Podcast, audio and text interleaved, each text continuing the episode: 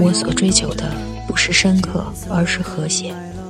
这是一个作家的气质所决定的，不能勉强。经常提到美，会让读者心软。心软是非常重要的事情。这两句话出自中国当代作家、散文家、戏剧家、京派作家的代表人物汪曾祺。今天是他去世二十周年。嗨，亲爱的朋友，今晚我们将一起共同认识汪曾祺老先生。汪老散文写的雍容，小说写的恬淡，剧本写的精妙。越看他文字，越是服了气。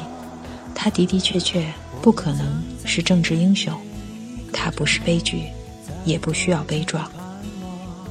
布封说过：“风格即人。”中国也有“文如其人”的说法。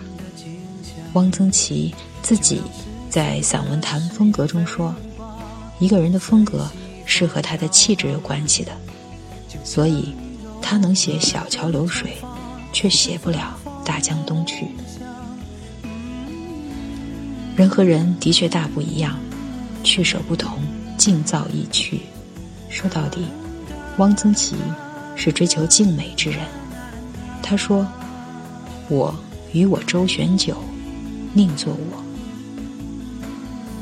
这就是他，永远崇拜，永远敬爱，用自己的作品和修为，让平凡生活。透露出些许真谛的汪曾祺老师，史航曾用马一夫的话“以识乾坤大，犹怜草木青”来形容汪曾祺。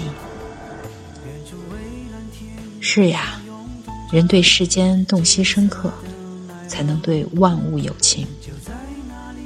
我没去过昆明，更没读他那本《昆明的雨》。查阅了相关资料以后，得知这也是一本关于城市之美的书。想起前些日子听蒋勋在网易云讲述生活的美学，就仿佛跟着他一起游走在台湾的大街小巷、屋顶、门廊、胡同、街道、历史走廊，在细微之处尽显民众生活美的智慧。最近也在读日本作家古崎润一郎的《音译礼赞》，连厕所这样的场所，古时都有关于美的设计。我想，大概只有一颗单纯透明的心，才会穿透世俗庸常的生活，抓住美。愿我们都有这样的能力，让自己的内心进驻更多美好。就让失散的誓言飞舞吧，随西风飘荡。